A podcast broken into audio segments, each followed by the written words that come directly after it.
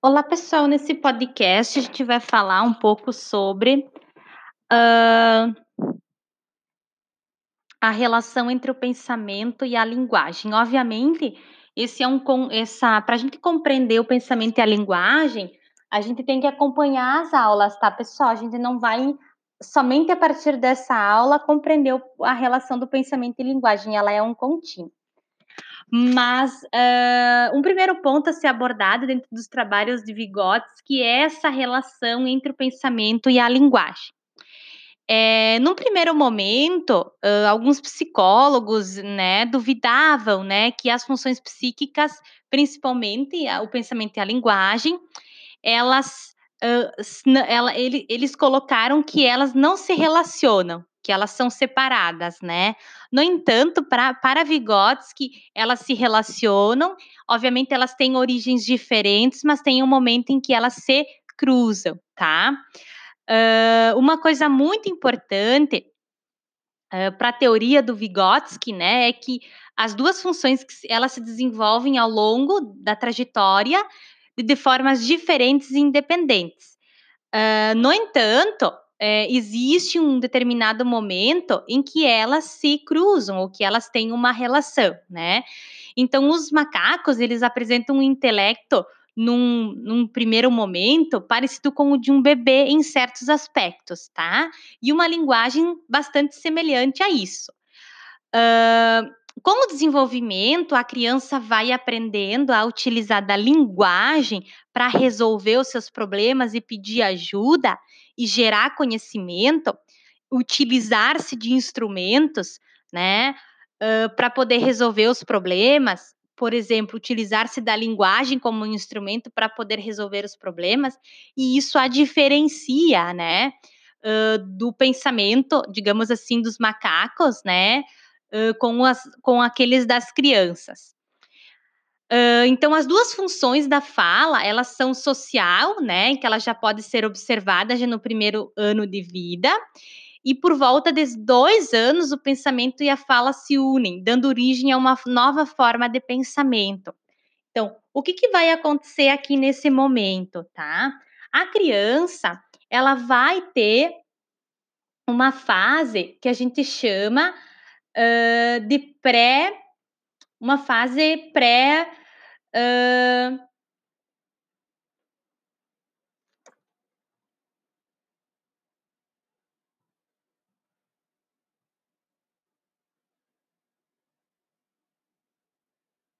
Pré-linguística, né, hã, ou melhor dizendo, um estágio pré-intelectual da fala, que são os primeiros sons, gestos, expressões, manifestações bastante difusas que não indicam em nada, hã, que não fazem parte de um sistema simbólico, então é algo do pré-intelectual, tá.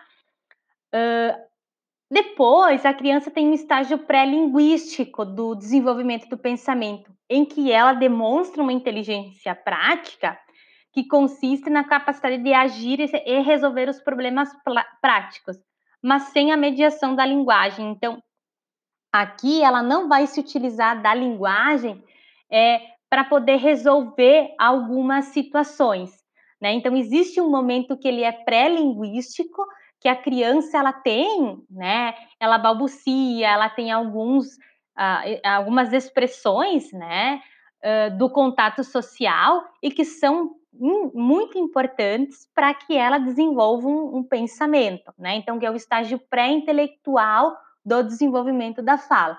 Primeiros sons, gestos ou expressões. Antes de do falar propriamente dito, a criança demonstra uma inteligência prática, que consiste na capacidade de agir no ambiente e resolver problemas práticos, mas sem a mediação da linguagem. Então aqui, pessoal, o que que significa isso?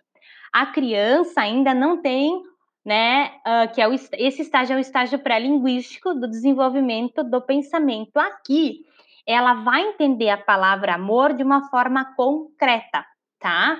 Ela não vai conseguir verbalizar um a linguagem racional, é apenas concreta, ela vai repetir amor sem entender o seu significado, portanto não há internali não há uma representação da palavra amor, é concreto, porque ainda do ponto de vista biológico, ela não internalizou o que significa amor, por exemplo, né?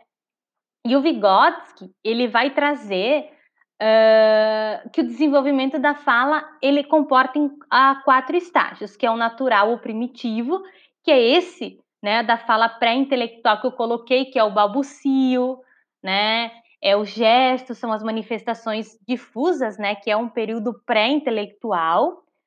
Uh, a psicologia ingênua, que é essa inteligência, né, que a gente também pode chamar de estágio pré-intelectual ou psicologia ingênua, né? Uh, a nomenclatura pode ser tanto essa, a psicologia ingênua, quanto estágio pré-intelectual da fala, que é a inteligência prática, que é relacionada à manifestação, à manipulação dos objetos, é, neste período, né? Uh, nós temos a capacidade, então, o que, que, a criança vai fazer? Ela vai manipular, ela vai, né? Como eu coloquei ali, ela não vai ter a representação simbólica, ela não entende a funcionalidade, a temporalidade, ela, ela vai olhar para o pro, é, calendário, ela não vai ter a noção de tempo. Crianças autistas vão ter dificuldade no desenvolvimento do pensamento simbólico. Por isso que é importante, pessoal, que a gente não só estude a teoria, a gente tem que aplicar ela. Não adianta só eu entender o Vygotsky e não uh, aplicar ela. E é isso que o Vygotsky vai falar da simbolização. Eu vou pegar isso que eu entendi, eu vou aplicar. Eu vou atribuir um, um sentido e um significado que até então eu não tinha. Isso é internalizar, isso é ter uma representação simbólica das coisas. As operações concretas constituem a terceira fase, que corresponde à fase uh, em que o, o, outro, né, vai poder auxiliar essa criança, né, a mediar esse processo de internalização e, por fim, o crescimento interior, em que há um desenvolvimento da fala com o aparecimento no seu final. Então, essa função externa, né, completamente diferente da fala externa.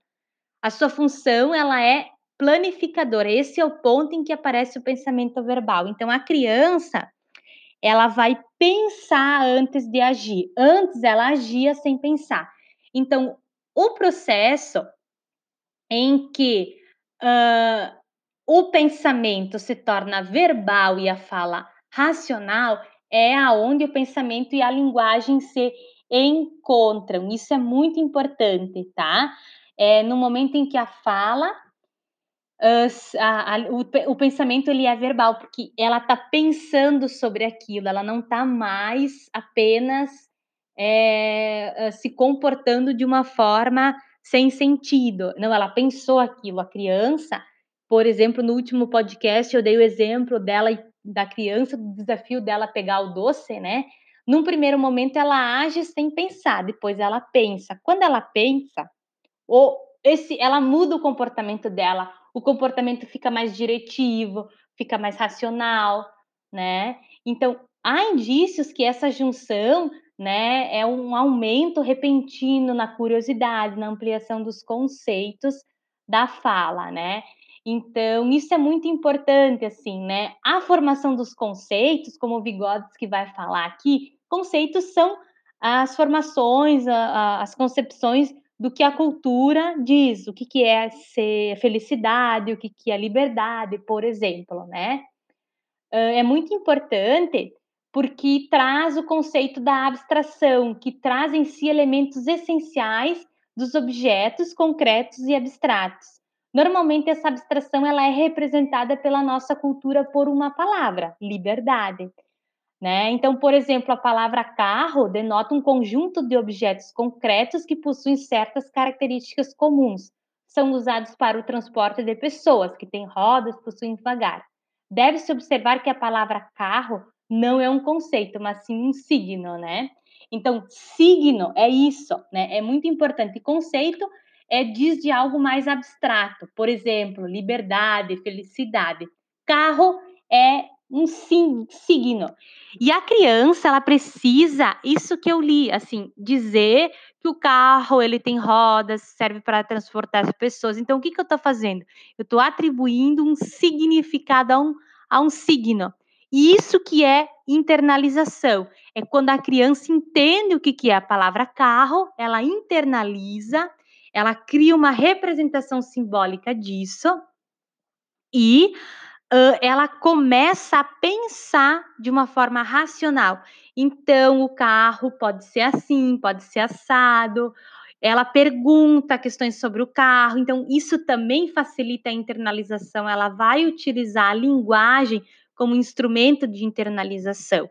Então, a sua linguagem, ela é pensada. A sua linguagem, ela é verbal e o seu pensamento é racional.